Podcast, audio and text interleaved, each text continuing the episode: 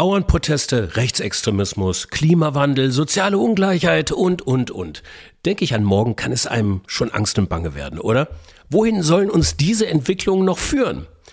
Hoffentlich in die Eigenmächtigkeit, würde ich da sagen, denn wir haben es ja selbst in der Hand. Aber dazu braucht es eine Vorstellung von dem, was kommen soll, also idealerweise positiv besetzt, also positive Zukunftsbilder, eine Vision. Darum geht es heute in einem kleinen Bockinar, ein gutes Viertelstündchen, wie man von Angst vor morgen zu Bock auf morgen kommt. Viel Spaß und Sinn. Bam, Bock auf morgen. Der Podcast für ein Marketing, Marketing for Future. Heya! So Bock! Ja, moin und frohes 2024 von der Bambock auf Morgen Crew an unsere Hörerinnen und Hörer. Da sind wir wieder. Nach gut zwei Wochen Weihnachtsferien starten wir hiermit wieder ins neue Jahr. Und wir haben uns ziemlich viel vorgenommen. Also es lohnt sich definitiv, wenn ihr es nicht getan habt, diesen Podcast hier zu abonnieren. Da wird dieses Jahr einiges anstehen. Ich weiß ja schon ein bisschen mehr. Der Redaktionsplan wird schon bis Mitte des Jahres gebaut. Wir fangen aber ruhig an mit einem kleinen Bockinar. In regelmäßig unregelmäßigen Abständen überlegen wir uns, wie man von Angst Angst vor morgen zu einem Bock auf morgen kommen kann. Dazu verlassen wir mitunter auch mal den Marketing- und Wissenschaftskosmos und streunern in anderen Disziplinen rum. Denke ich an morgen, fühlt sich das gerade manchmal so an.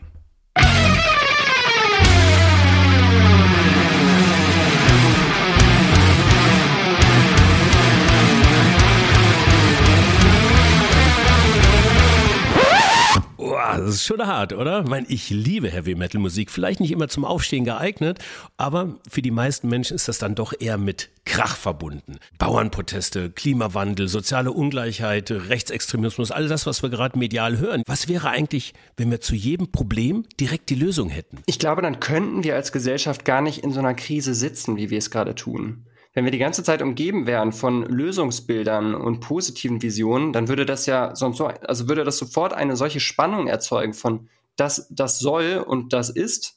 Und das würde so viel Handlungsenergie freisetzen und Energie der Menschen, das zu verändern, dass wir da ganz schnell, glaube ich, aus dem Krisenmodus rauskommen würden.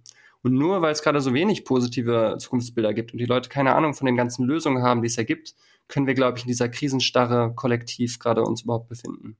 Ja, das ist Lino Zeddis, Gesellschaftsentwickler, Autor und Transformationsbegleiter bei der Organisation Reinventing Society. Das ist eine gemeinnützige Organisation, die sich für eine regenerative Zukunft einsetzt und Reallabor für eben jene Zukunft sein möchte.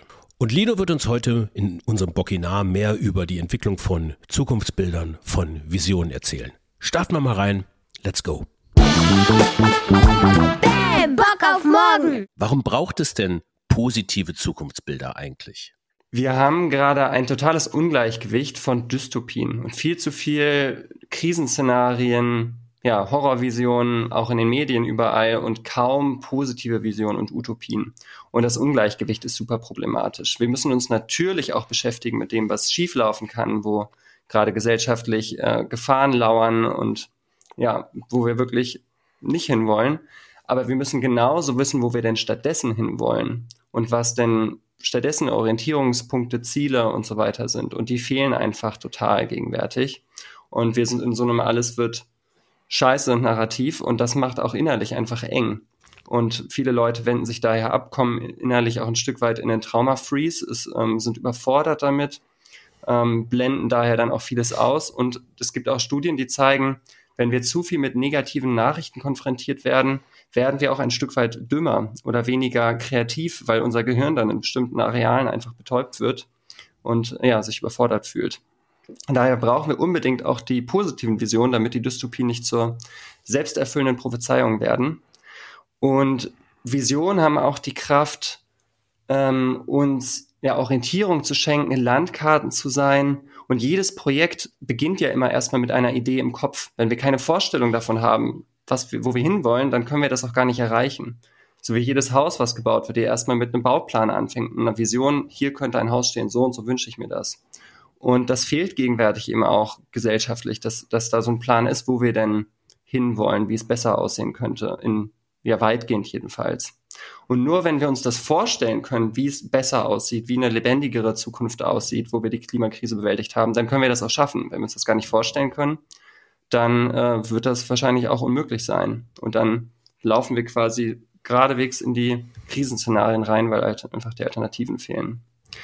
Und zuletzt geben Visionen auch einfach Kraft und Motivation und sind, ich merke das auch richtig, dass die, die Bilder, die ich in mir habe, auch eine ziehen. Das ist wie so ein Magnet, der automatisch mich auch zieht in eine bestimmte Richtung. Und ich bin überzeugt, wenn wir gesellschaftlich starke, positive Zukunftsbilder haben, dass die auch einfach ziehen ganz viel und ganz viel Kraft damit freisetzen, wie so ein großer Magnet, der uns in eine ja, gute Richtung bewegt. Und zuletzt ähm, verbinden positive Visionen auch die Menschen. Wir sind ja total gespalten gegenwärtig in der Gesellschaft oder es wird eigentlich immer schlimmer. Die, die Spaltung nimmt immer weiter zu, zu allen möglichen Debatten. Und so positive gemeinsame Visionen können wieder den Blick auf das gemeinsame große Ganze richten und von diesen kleinen vielen kleinen Spaltungen vielleicht auch da Gräben überwinden. Ja. Ihr bei Reinventing Society seid für eine regenerative Kultur. Was ist eure Vision? Also abstrakt ist eine regenerative Kultur quasi einen Schritt weiter von Nachhaltigkeit. Es gibt da auch so eine schöne Schaugrafik von quasi einer degenerativen Kultur, die halt ausbeutet und vieles zerstört zur Nachhaltigkeit, die quasi neutral sein will. Da will man klimaneutral sein, keinen Schaden mehr machen. Und Regeneration geht dann einen Schritt weiter ins Positive, wo es dann darum geht, wiederzubeleben, zu regenerieren, Ökosysteme ja aufblühen zu lassen. Und daher ist unser Ziel eben, ja, wir, wir glauben, es reicht eigentlich auch gar nicht mehr nachhaltig zu sein, weil viele Ökosysteme sind schon so kaputt und zerstört und degeneriert, dass die jetzt so zu erhalten eigentlich auch kein sinnvolles Ziel ist und gleichzeitig auch, solange so viele Bereiche der Gesellschaft noch in weiten Teilen degenerativ oder zerstörerisch sind, reicht auch nicht, wenn dann die, die gute Hälfte quasi neutral ist. Das, das gleicht sich nicht aus, dann sind wir in Summe immer noch, ähm, machen alles weiter kaputt. Und so ein, ein Regeneration ist, finde ich, auch ein viel strahlenderes, schöneres Ziel. Also auch das Selbstbild, dass der Mensch das Potenzial hat, nicht nur keinen Schaden zu machen, sondern gesunder Teil des Ökosystems Erde zu werden oder zu sein. Was viele indigene Völker auch sind und über Jahrtausende waren, wo es Studien gibt, ähm, die zeigen, dass in Wäldern, wo indigene Völker sind, die Biodiversität höher ist, dass da mehr Biomasse ist, mehr Tiere, größere Tierherden, dass da wirklich eine gesunde Symbiose herrscht. Und das bedeutet für uns auch, eine andere Beziehung zur, zur Natur und Erde aufzubauen, wegzukommen von diesem Bild, das ist irgendwie tote Masse und der Mensch steht über der Natur, soll sie sich untertan machen, hinzu wir, wir sind Teil des Ökosystems Erde. Und wir, und alles ist vielleicht auch lebendig und intelligent. Und wir können uns verwurzeln mit der Erde und dann richtig einführen und fühlen, Teil dieser Erde zu sein, statt irgendwie da drüber zu stehen. Ähm, Werte und Prinzipien, die, die damit für uns Hand in Hand gehen, sind sowas wie Vertrauen, Kooperation, Gemeinwohl, Sinn, Co-Kreation, Selbstorganisation, Schönheit, Lebendigkeit. Das sind so Prinzipien, Werte, die, die uns da, ja, an denen wir uns dann auch ausrichten dabei.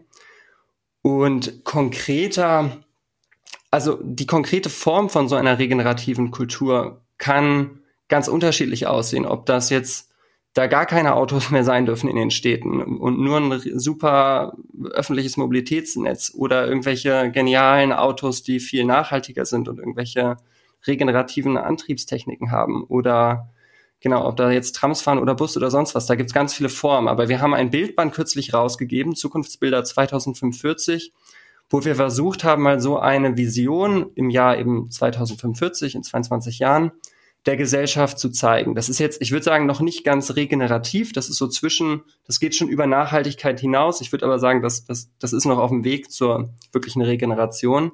Wo wir aber zeigen sollen, wirklich sinnlich mit Bildern und Geschichten und konkreten Beispielen, wie sehen dann die Unternehmen aus? Wie sieht die Demokratie aus? Die Schulen, die Landwirtschaft und so weiter. Und ähm, da wirklich zu vermitteln, es könnte richtig schön werden und es kann alles sinnvoll ineinander greifen und eine viel kraftvollere Gesellschaft ähm, ja, erzeugen, wo sich, glaube ich, die meisten Menschen viel, viel wohler fühlen würden und viel glücklicher wären. Ähm, und zuletzt, wenn man solche Visionen entwickelt, äh, ist es gleichzeitig wichtig, immer eine Offenheit zu haben. Also nicht zu sagen, das ist jetzt die perfekte Blaupause und da müssen wir hin, sondern immer auch mit einer gewissen Demut vorzugehen, das nicht als den Masterplan zu sehen, sondern als äh, ein Entwurf, ein Vorschlag, wo man aktiv Kritik einlädt und immer schaut, okay, was sind denn andere Bedürfnisse, was, was könnte da schieflaufen, warum sollte das anders sein und sich auch nicht an konkreten Formen verhaften, so die Lösung muss es sein, sondern eher an diesen Werten und Prinzipien, die einleiten, wo verschiedene Wege führen nach Rom, wo es verschiedene Ausgestaltungen gibt, die gut sein können. Das hört sich ja alles schon ganz gut an. Aber Henry Ford soll zum Beispiel gesagt haben, Vision ohne Ausführung ist nur eine Halluzination. Wie lassen sich diese Visionen eigentlich so entwickeln, dass sie auch ausführbar sind? Und wie führt man sie aus? Also, es ist auf jeden Fall hilfreich, sich mit vielen anderen Visionen zu beschäftigen. Unser Gehirn kann eigentlich nicht so gut was ganz Neues erfinden, sondern immer wenn wir kreativ sind, setzen wir eigentlich Bekanntes nur auf eine neue Weise zusammen.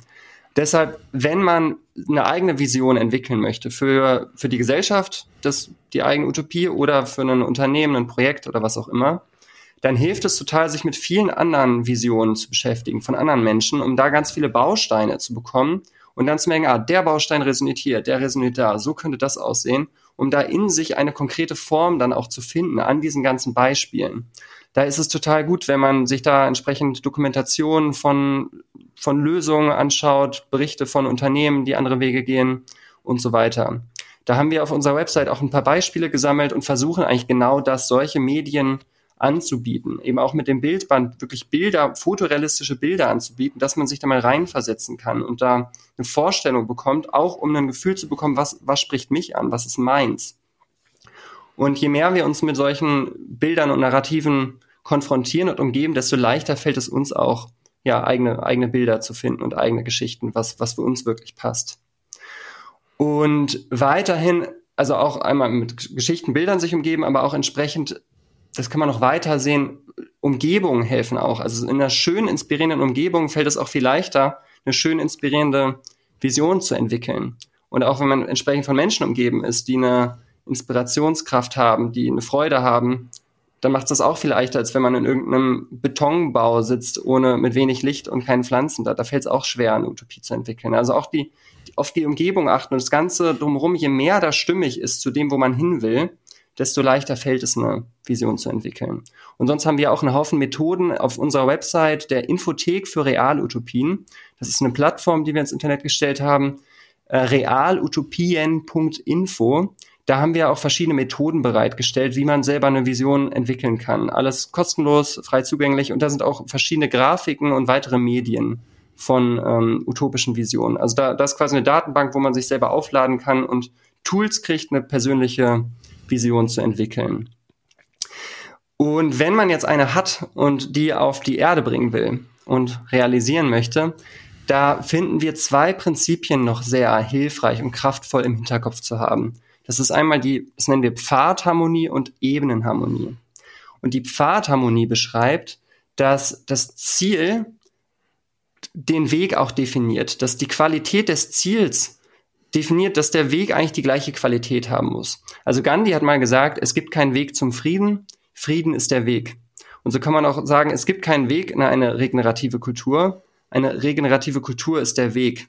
Also heute mit dem anfangen, was wir in der Zukunft erreichen wollen. Und nicht heute irgendwelche faulen Kompromisse machen und irgendwas ganz falsch, also so, was gar nicht dazu passt, machen, um dann irgendwie später das Neue zu bekommen. Das funktioniert nicht. Da sind wir überzeugt von. Also wirklich schauen, was wäre heute das Richtige für so eine solche Kultur und das aufbauen und das entwickelt dann eine Strahlkraft und das verbindet auch mit dieser, dieser Vision und da immer wieder abgleichen, wo sind wir nicht in so einer Qualität einer solchen Kultur, was, was passt nicht und was passt schon. Also sich wirklich da ziemlich radikal ausrichten und da eben eine entsprechende Harmonie schaffen zwischen der Zukunft und dem heute. Das, ja, je näher der Weg dem ist, desto eher kommt man da auch hin.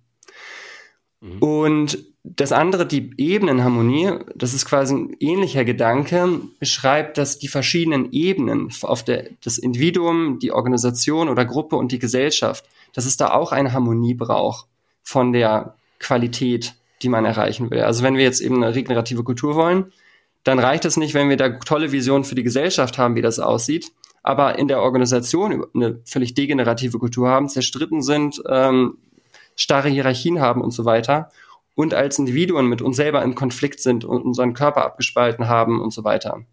Das heißt, es muss auf allen Ebenen da eben auch eine Harmonie geben, also eine regenerative Kultur dann da Lösung für die Gesellschaft, eine Kultur in der Organisation und auch in sich selbst. Und das klingt vielleicht erstmal trivial, aber wenn man sich dann praktisch umschaut bei vielen Wandelorganisationen oder Menschen, die sich für Wandel einsetzen, dann gibt es oft diese Ebenenharmonie halt nicht. Dann sind die Leute mit sich im Krieg, während sie die tollen Lösungen für den Frieden auf der Welt haben. Oder ähm, haben vielleicht eine tolle Organisation, aber beschäftigen sich überhaupt nicht mit den großen Lösungen und tragen da eigentlich zu einer ganz anderen gesellschaftlichen Kultur bei und so weiter.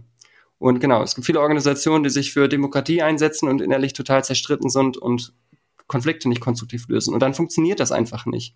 Dann ziehen die verschiedenen Ebenen gewissermaßen in verschiedene Richtungen. Und dann wird halt auch nicht das Ziel erreicht, weil das eine zieht nach rechts und das andere nach links und dann haben wir einen Stillstand und drehen uns irgendwie im Kreis, was wir auch erleben als Gesellschaft. Und es gibt diese ganzen Wandelorganisationen und es passiert aber nicht so viel Wandel, zumindest in die Richtung, die viele formal bekundigen. Und daher ist es total hilfreich zu schauen, wenn ich jetzt eine Vision habe, was impliziert die Vision, wie müsste ich dann als Mensch sein? Wie müsste ich mit mir in Beziehung sein, mit meinen Gefühlen, meinem Körper und meiner Umgebung? Was impliziert das eben für unsere Gruppe, unsere Organisation? Wie muss die dann sein und wie, was ist dazu kongruent oder harmonisch als Gesellschaft?